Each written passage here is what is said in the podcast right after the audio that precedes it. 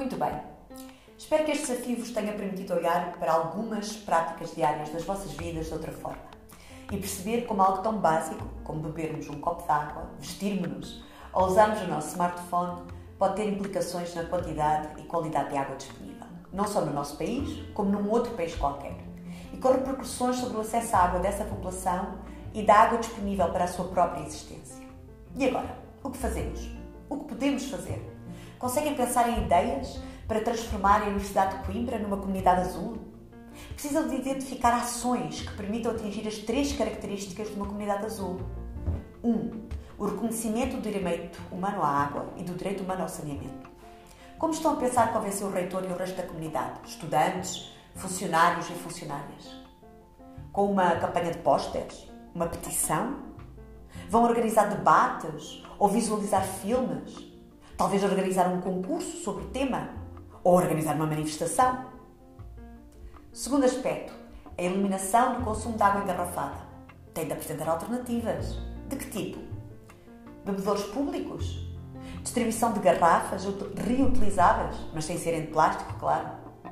Promover um trilho urbano dos bebedouros pelos espaços da UC para ajudar não só os membros residentes da nossa comunidade, mas também turistas que nos visitam diariamente. Como fazemos eventos promovidos pela Universidade de Coimbra? Um jarro com copos?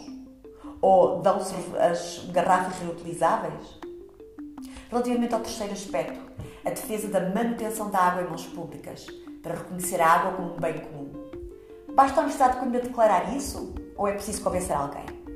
Já pensaram em pedir o apoio das águas de Coimbra para o vosso plano? O que estão a fazer as outras universidades? Que ideias têm? E quanto tempo acham que é necessário para esta transformação? Um ano? Dois? Três anos? Conseguem implementar as três características ao mesmo tempo e com o mesmo ritmo?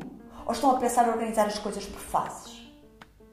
Como pretendem fazer a campanha para angariar o apoio de todos e todas na universidade? Como exposição fotográfica?